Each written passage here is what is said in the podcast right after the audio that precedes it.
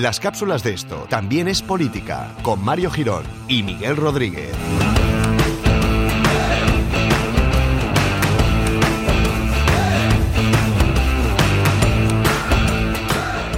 Hola amigos y amigas, oyentes y yo que sé, fans de, Marisol, por ejemplo, en este caso.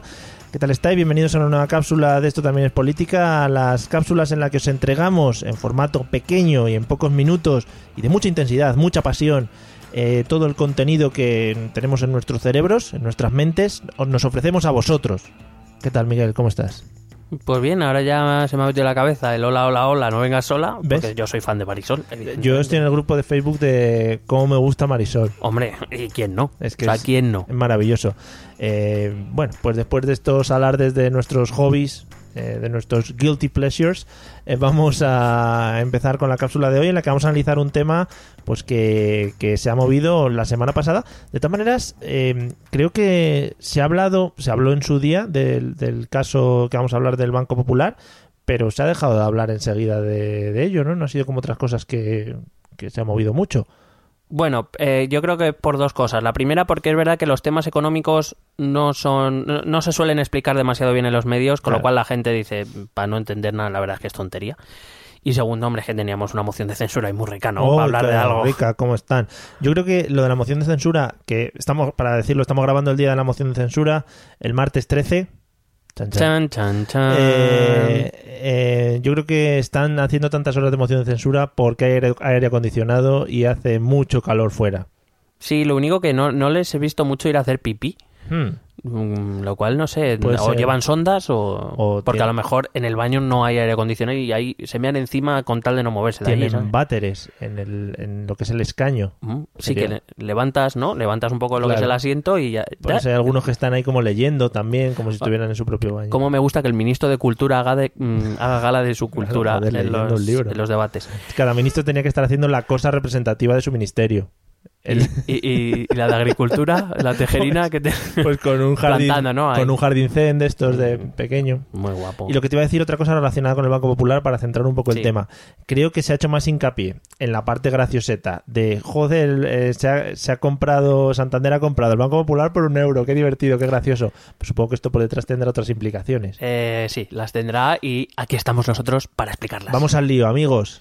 ¿Estáis ansiosos? Bueno, hay que decir que la crisis del Banco Popular comienza el pasado 20 de febrero, bueno, viene un poco de antes, pero bueno, digamos que salta un poco a los medios ese 20 de febrero, cuando el Consejo de Administración del Banco Popular destituye al que el entonces presidente, me gusta mucho este nombre, Ángel Ron. Ángel Ron es de... Sí, es, de- sí, va camino de Isengard. sí. es hijo de el del bar. Sí. Claro, Ángel Ron, el de- bueno, venga. Eh, básicamente, este Ángel Ron, que era el presidente del Banco Popular, siempre presumió de que su banco no había necesitado el rescate bancario en 2012. El Banco Popular había sido uno de los que no recibió fondos públicos cuando Europa nos dijo, chatos... mm, ¿Puede pasar que si dices esa frase al final te caigas con todo el equipo? ¿Es que sea como una maldición o algo así? Claro, sí, suele ocurrir. Es, eh, de- ahora mismo todo el mundo, vamos, dentro de los medios especializados, eh, todo está diciendo, pues debió haberla pedido. Pues claro, sí, ya. Vaya, pobrete. Ya. De hecho, este Ángel Ron llegó a decir que el suyo era el banco más rentable de España.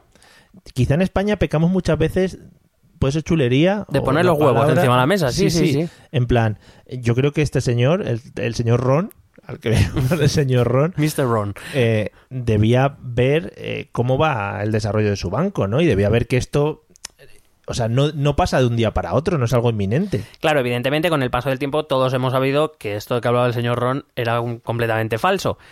Eh, era, era irreal. De hecho, hay que recordar que antes de eso, el señor Ron, Mr. Ron, eh, adquirió el banco Pastor. O sea, o sea, bonito se vio tan fuerte que no solo con lo suyo decidió adquirir el banco Pastor. Claro. porque le faltaba, o yo qué sé. Por supuesto, sin ayudas públicas. Claro, porque dijo, yo gano ayudas Aquí públicas, está. no. Banco Popular, joder. Popular, apoyado por la gente. Claro. Entonces, em, lo que pasó es que evidentemente llega la crisis. Cuando llega el rescate de 2000, el rescate financiero 2012-2013, pues los bancos y cajas más jorobados reciben dinero europeo para sanear sus cuentas. Los activos tóxicos, generalmente inmobiliarios, van a este banco que se conoce como el banco malo, el Sareb, con lo cual ellos libran su balance. Pero este dijo que no, que, Claro, que van de lujo churra. Se puede decir que el resto de bancos agacharon las orejas y se adaptaron a lo que había. Sí. básicamente. Y el Mr. Ron Brugal dijo, yo tiro para adelante, voy, Claro. vámonos. Entonces, ¿qué pasó? Que llegó un momento que sus activos tóxicos, que los tenían todos los bancos, también Santander o BBVA, que tampoco recibieron fondos públicos, pero claro, no es lo mismo la capacidad de Santander o BBVA de generar recursos que el del Banco Popular. Eh, que, no era un- que no es un banco pequeño, es decir, a nivel nacional es el, el sexto de nuestros bancos, pero claro, no es lo mismo. Entonces, ¿qué pasa? Que cuando llega el momento de deshacerse de sus activos tóxicos, ya no solo se tiene que deshacer de los suyos, sino que se tiene que deshacer también de los del Banco Pastor. Con lo cual, pues claro, vamos sobrados. Me los he encontrado aquí, ¿esto qué ha pasado? Claro, cuando esto se empieza a hacer público, etcétera, pues el valor de las acciones, el valor del banco, pues, empieza a bajar, evidentemente. Curioso. Hay que decir que el periódico El Economista indicó que el ministro de Economía, Luis de Guindos, eh, estaba presionando al Banco Popular para que acelerara su saneamiento mediante una ampliación de capital, cosa que Ángel Ron dijo que no necesitaba. Dijo, ¿para qué va a entrar más gente aquí si yo estoy aquí solo y me manejo muy bien? Bueno, pues total, ese 20 de febrero el Consejo de Administración decide quitarle ya de una maldita vez, un poco tarde lo mismo, pero bueno, le deciden quitar y le sustituye un tal Emilio Saracho. Dicen, a ver, ¿quién tiene el apellido más guay? Lo- lo- y ese es el que elige. Claro, no puedes quitar a Mr. Ron por un Rodríguez o un López, ¿sabes? es una No, mierda. Eh, bueno, pues este Emilio Saracho, la primera medida que hace es reevaluar las cuentas del banco en 2016, cuyos resultados indican eh, que, pues, que no estaba siendo verdad lo que publicaban y que determinadas provisiones son insuficientes. Voy a explicar lo que son las provisiones. Las provisiones son las reservas que los bancos tienen por si hay algún tipo de pérdida de valor del banco o hay una hay unas obligaciones de pago inesperadas, tienen que tener unas reservas por si acaso joder, para hacer frente a esos pagos. Sí. Eso se llaman provisiones. Parece una cosa muy lógica. Vale, pues resulta que este Saracho descubre que, según las cuentas de 2016, las provisiones para los pagos que tiene que hacer frente y las obligaciones que tiene que hacer frente conforme a su balance son insuficientes a todas luces. Las tenía- Necesitan pastita. Las tenía el señor Ron puestas ahí en un, cer- en un cerdito, ponía recuerdo de Benidorm. Y ahí esas son las provisiones que tenemos. No Correcto. era lo que había llegado. Bueno, el señor, este, esta reevaluación de las cuentas, am, hecha, ordenada por el Mr. Saracho, eh, lo que dice es que es necesario deshacerse, agárrense, de unos 15.000 millones de euros en activos tóxicos Vaya, para 2018. mételo debajo de la alfombra, a ver si ahí no se dan cuenta. Madre mía.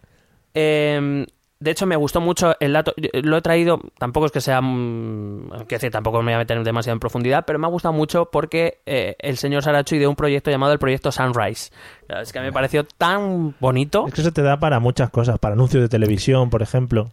Bueno, se supone que esto era un, un proyecto para deshacerse de unos 6.000 millones en activos en el corto plazo, pero que repito que eran 15.000 lo que se tenía que quitar de encima. Claro, los, la, la banca de inversión, los inversores dijeron que sí, sí, sí, sí, sí, sí, te lo voy a comprar todito, todo te lo voy a comprar. Dijo, todo lógico, tío. Es que como no habíamos pensado esto antes. Claro. Entonces le dijeron, mira, aquí o, o metes más medidas un poco más drásticas o aquí nosotros no vamos a invertir ni un eurito. El 10 de abril, Saracho anuncia una ampliación de capital o la necesidad de una fusión. Pero claro, una fusión implica que hay otro banco que quiere fusionarse contigo. Sí. Ya. ¿Algún voluntario? Claro. Dijeron, ¿algún voluntario en, en España? ¿Algún voluntario en España? No, no. A ver, ¿en el extranjero? ¿Algún? No, tampoco. Pues Vaya. Estamos, estamos muy bien. Estamos ahora very sunrise. Sí. A tope. Estamos a topper, Harley. Total que las acciones ese mismo día 10 de abril caen un 9%. Bueno, muy bien. Es una, es una pasada de caída, os aviso. sí. El 11 de mayo, estamos hablando un mes después, y ya muy cerquita de nuestra era, Saracho niega categóricamente que exista riesgo de quiebra y que necesite eh, fondos para la fuga de depósitos. Porque claro, cuando empieza a salir todo esto, la primera reacción, sobre todo de los inversores que más conocimiento tienen, es decir, los que más pasta invierten, Pero al final la gente no se entera mucho Claro, de la gente no, exactamente, la gente no se entera mucho, con lo cual los inversores, que son los que realmente están metidos, empiezan a quitar dinero diciendo, uy, esto no, no. Jibiri, jibiri. Claro, entonces esa fuga de depósitos que se está produciendo afecta a la liquidez del banco. Es decir, el banco tiene cada vez menos, para que nos entendamos, menos billetes para que si la gente viene a reclamar su dinero, se los pueda dar. Como cosas. cada vez tengo menos, pues como venga mucha gente, me la lían parda. Que básicamente esto es la definición de un corralito. Sí, El corralito es, bueno, es cerrar el establecer un límite de, de sacar eh, dinero del banco cada día porque si no, no hay. que eso a la gente le encanta. Es- Eso a la gente dice, joder, así me ahorro más cosas, ¿sabes? Porque no puedo sacar todo Claro, el dinero que yo quiera. Lo que pasa es que no hemos llegado a la situación de corralito, pero que íbamos camino de. Vale. Cinco días después, JP Morgan eh, inicia oficialmente el proceso de venta. Este, el que acaba de decir cinco días antes que no hay riesgo de quiebra. Bueno, pues JP Morgan empieza una eh, subasta del banco Vale. eh, de venta para, del Banco Popular con una subasta en la que solo se interesan Santander, BBVA, pero no mucho. Por estar, ¿no? Sí. Sí, básicamente BBVA va donde va el Santander, porque como es su gran rival, su gran competidor, dice, bueno, yo estoy aquí por lo que pueda pasar. A ver qué trincan. Claro. Y el otro era Bankia, que esto me pareció fantástico, porque diciendo, no, como no hemos tenido que rescatar a Bankia ya, ¿sabes? Pues para meterse con el Banco Popular está muy bien. Bankia ya hace anuncios de televisión. A mí No, eso no, ya me da una seguridad de que están súper guay. Bueno, a Saracho no le hace gracia esta subasta. Dice que solo necesitan una ampliación de capital. Claro, claro. Lo que no sabemos de cuánto, pero necesitan una ampliación de capital. Darme Bueno, dinners. el 31 de mayo hay una mujer llamada Elke Konig, que es la presidenta del Fondo Europeo de Reestructuración Bancaria. Ah. Ajá, te has quedado como... sí, ¿no? no me gusta mucho el nombre Bueno, de cantante sueca. para, para que nos eh, enteremos un poquito. Eh, gracias a la crisis se ha avanzado en lo que se llama la unión bancaria. Esta unión bancaria, lo hablamos en el episodio de la Unión Euro- Europea, ha creado un mecanismo, se llama el mecanismo único de resolución. Básicamente es que lo que pasaba hasta ahora, si te acuerdas, cuando hablamos de la crisis, es que, claro, los bancos cuando empezaban a tener estas pérdidas y tal, hay muchos bancos que no se les podía dejar caer porque iban detrás muchas otras cosas, Claro. depositantes, accionistas, pero también otras empresas en, en- en las cuales estos bancos habían invertido mucha pasta y tenían acciones. Mm. Para evitar esto, lo que se crea es un mecanismo para que cuando haya un banco que esté en problemas, lo que se haga sea una especie de cortafuegos y se cree un procedimiento mediante el cual este banco, si se tiene que, de- si tiene que caer, que caiga sin que se lleve todo por delante. Esto se llama el mecanismo único de resolución. Bueno, pues esto está compuesto por dos eh, partes. El fon- este fondo europeo de reestructuración, bueno, el, el- digamos, una parte que evalúa y una parte que, que ejecuta. Son independientes Sí. y esto es más o menos.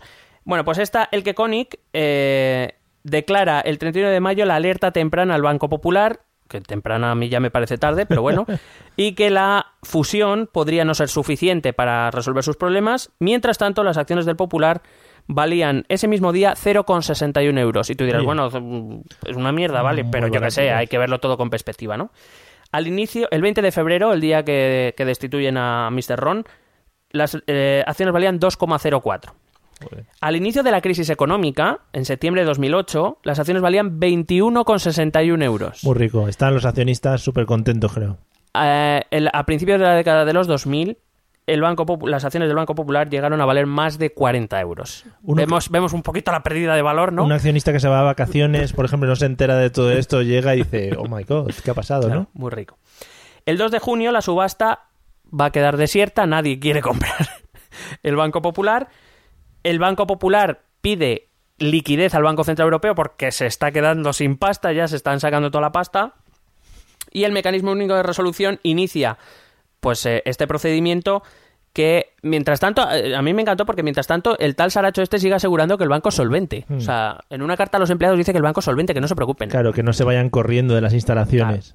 El 3 de junio el Banco de España le otorga, le da liquidez extra para, para hacer frente a las crecientes retiradas de depósitos, pero en dos días se la ha pulido. Bueno, es una fiesta muy El larga. problema es que no puede pedir más porque ya no tiene más garantías que dar al Banco de España. Claro. El 5 de junio se agota la liquidez a las, eso de las 3 de la tarde. El Consejo de Supervisión del Banco Central Europeo, digamos, el que evalúa que un banco ya no tal, declara la insolvencia a las 9 y media de la noche. Eh, una decisión que es adoptada por unanimidad, lo cual tiene. mm, me refiero, eh, este consejo son 20 hasta 25 personas, no sé si fueron todos, pero vamos, entre 20 y 25 personas unánimemente dijeron esto no. Ya, que no había ninguna duda de lo que estaba pasando. Sí. Eh, y poco después, el Consejo de Gobierno del Banco Central Europeo, este que encabeza Mario Draghi, el presidente del Banco Central Europeo, no se opuso. Eh, hay que decir que la única forma de que este, de que la decisión del Consejo de Supervisión no se lleve a cabo es que el Consejo de Dirección diga no, te estás equivocando. No se opuso, así que eh, esto lo mandaron a esa, a lo que te he dicho, a la parte ejecutiva, ¿no? A la que ahora tiene que diseñar Sí. el plan para ver cómo hacemos caer esto sin que se lleve por delante todo. Esto es- se llama la Junta Única de Resolución, que me parece una- un gran eufemismo. Resolución es la palabra anglosajona o la palabra que utilizan los anglosajones para decir liquidación. Sí. Pero decidimos, así parece más suavecito, Sí. ¿sabes? Bueno, eh, la primera idea era establecer un bail-in. Para que nos entendamos, en economía un bailout es lo que hemos hecho hasta ahora, es decir, con dinero público lo hemos ingresado en un banco para salvarlo, ¿vale? Es dinero desde fuera. Sí. Lo que se pretendía, lo que se pretende establecer, salvo que otra cosa aconseje lo contrario, son bail-ins a partir de este mecanismo único de supervisión mediante el cual aquí quienes van a tener que pagar son los accionistas, los bonistas, los depositantes y los acreedores, es decir, la gente que haya invertido en una manera u otra en el banco. Que se supone que son los que han dado su, eh, mm, su apoyo para que este señor esté al mando y que haya hecho las cosas mal o Sí, que- me refiero, es, pero eh, invertir en un banco es como cualquier otra inversión, tú tienes un riesgo. Lo que pasa es que hasta ahora, no sé si te acuerdas, hablaba del riesgo moral que estaban corriendo los bancos. Los bancos se la jugaban, si le daba igual, iba a venir el Papa Estado a salvarles. Mm. Lo que precisamente se quiere con esta unión bancaria y con este mecanismo único de resolución es precisamente evitar eso, en la medida de lo posible. Entonces, este bail-in, que en principio se iba a llevar todo por delante, incluidos todos los o, o los depositantes que tuvieran más de 100.000 euros, pues ese- a partir de 100.000 euros también se lo iba a llevar. Lo que pasa es que al final lo que se decidió fue que pagaran los accionistas, sus acciones ya no valen nada, los bonistas, sus bonos no valen nada y los acreedores será parte, pero no todo, salvando a los depositantes. Sí. Y lo otro se lo va a comer el banco que lo va a comprar, que es el Banco Santander. Sí. El Banco Santander efectivamente ha comprado este banco por un euro. Y, la eh, risa, la risa. Eso es, la risa. Vamos a ver.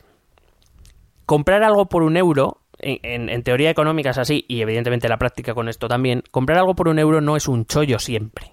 No, no, hombre, ahí eating a marrón. No digo porque lo hemos visto todas las redes sociales, ¿no? Sí. Eh, Lo hubiera comprado yo, jaja. por un euro más te llevas el Banco Santa Claro. eh, te llevas el Banco Popular, etcétera. Primero, recuerdo que el Banco Popular tiene una cantidad de activos tóxicos muy grande. Segundo, tiene mucho pasivo. Esto en economía quiere decir que debe mucha pasta a mucha gente. Mm.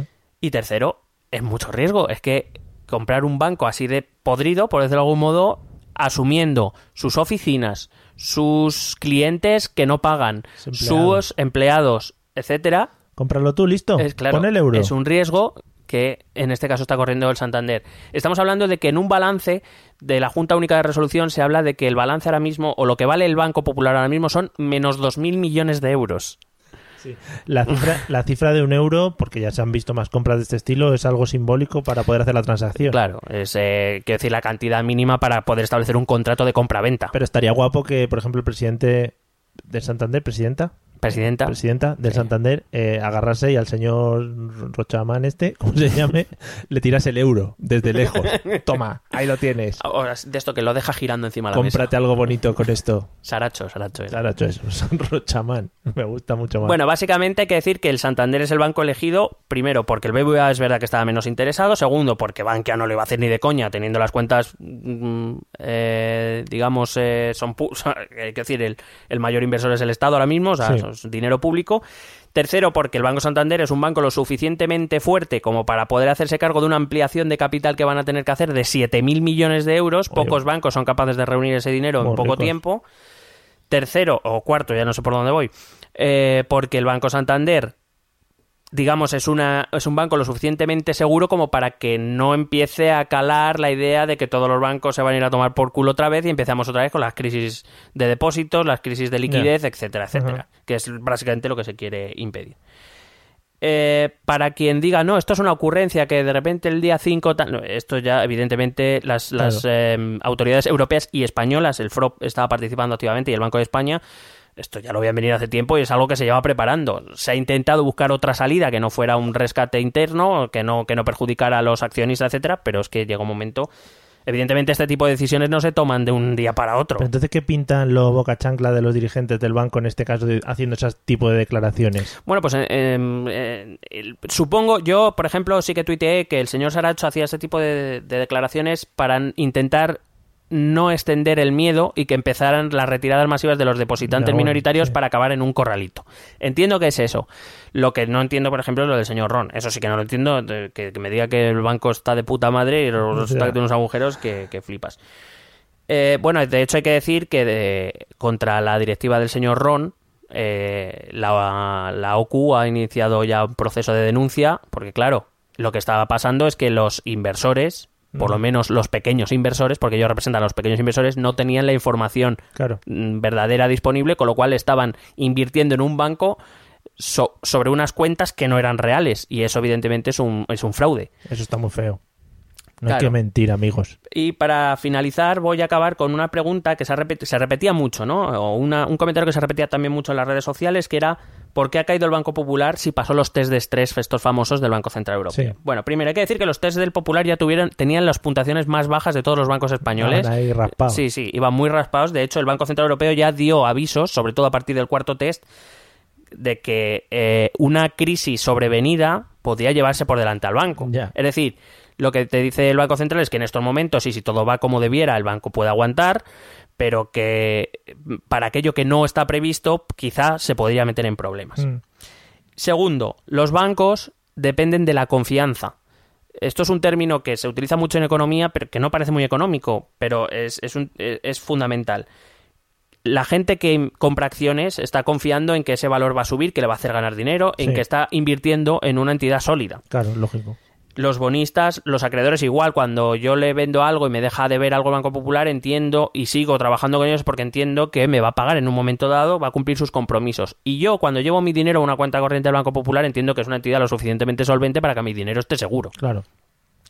Claro, si esta confianza empieza a fallar, que es todo lo, este- esta bola de nieve que se ha generado a partir de principios de este año, pues lo que pasa es que la gente empieza a sacar dinero, la solvencia empieza a fallar y lo que es, o sea, lo que es una crisis de confianza se convierte en una crisis de liquidez. Que no sé si te suena algo de todo lo que hablamos sobre la crisis. Mm. La crisis empieza siendo una crisis de confianza que acaba siendo una crisis económica. Pues Sí. esto es lo mismo. Cuando la gente empieza a oler raro, Claro. pues empieza a sacar la pasta, empieza a vender sus acciones, con lo cual las acciones bajan, empieza a sacar los bonos, empieza a sacar el dinero de las cuentas, empieza a reclamar las deudas, oye, págame a mí, no sea que te vayas a tomar por culo y me quede sin cobrar, y llega un momento que el banco colapsa porque no tiene para hacer frente a todo eso. No, no, bastante lógico todo lo que cuentas.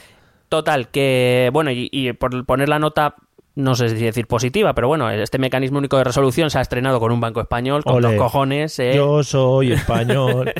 pero parece que por lo menos ha funcionado porque por lo menos, y por lo que se prevé, nos ha librado a todos los españoles de rescatar a un banco más. Seguimos con la frase de soy española, ¿qué quieres que te gane? Pues ahí estamos, en el ranking. Los primes, los primes. En Eurovisión no ganamos, coño, pero en rescates a bancos y mierdas varias de esas, a tope. Eurovisión no es importante, joder, Si rescatar no- bancos sí. Si no, de todas maneras, ahora podemos sacar el dinero de lo que le van a reclamar a Cristiano Ronaldo, que está muy fresco también. Oh, sí, 14 milloncitos, ¿no? Muy de riquitos, ahí eh. podemos tirar. Muy riquitos. Nos, a- re- nos reíamos del Blaugrana.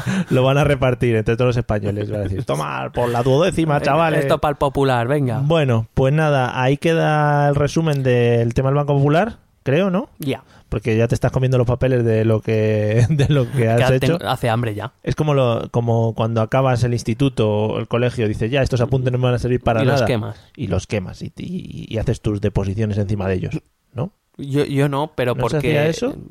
Bueno, lo- cada uno hará lo que quiera, joder. Me lo dijeron. En fin, Te lo han contado, ¿no? me lo han contado un amigo. Sí. Eh, pues nada, hasta aquí la cápsula del Banco Popular. Ya sabéis, si tenéis un euro sueltito, estaros atentos por si venden un banco por ahí para trincarlo. Claro, es que, ¿ves? Ana Patricia ha estado lista. Ana Patricia. Ana Patri, que la llaman. Hmm. ¿Tendrá, Colega, mejor, colega de toda la vida. ¿Tendrá mejor inglés que su padre? No es difícil. Vale. Pues nada, amigos, ya sabéis, vídeo de YouTube. Señor Hombre, sí, seguro porque ella, ella estuvo, de, la puso de jefa del, del, del banco británico que compró, que ahora mismo no me acuerdo cuál Sí, es. es, que yo también lo he estado pensando antes y no me acuerdo. el, Royal Bank of Scotland, ¿era? No, no, no, es que era otro. Eh, el... Bueno, amigos oyentes, lo vamos a buscar en internet. Nos lo, Venga. nos lo podéis echar en cara cuando queráis, ¿vale? Nos vemos en el próximo episodio. Vale. PST.